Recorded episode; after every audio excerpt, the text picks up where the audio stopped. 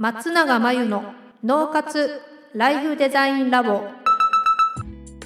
松永真由の脳活ライフデザインラボをお聞きの皆さんこんにちは。メンタルコーチの松永です。この番組ではあなたが望む人生をデザインするために脳と心の使い方を知って生かすためのヒントになりそうなお話をお届けしています。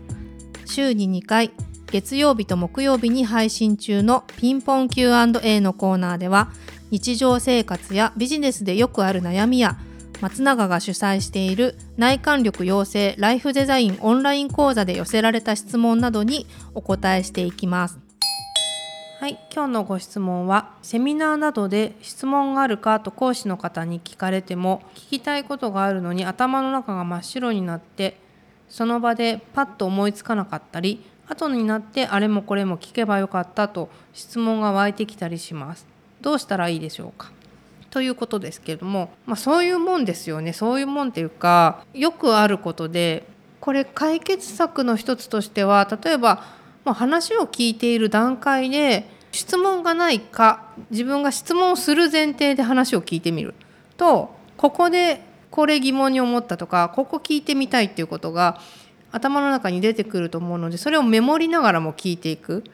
なんか質問あるって聞かれると真っ白になっちゃうから最初から質問を自分が後でするっていう前提で話を聞き始めるっていうのがおすすめです。でそうすると意外とメモして質問したいことも講師の人が後の話で回収してくれたりというか後の話でそれが解決されたりもすると思うのでそういう時はそれ消していけばいいしそれでも残ったものがあったら何か質問あるって言われた時に聞けばいいので、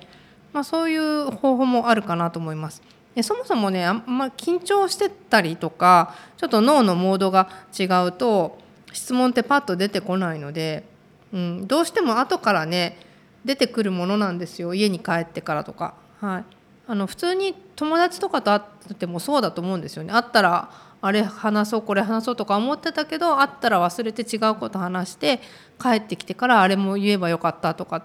よくあると思うんですけど、まあ、セミナーの場合はもう聞く前提でノートやメモを取る。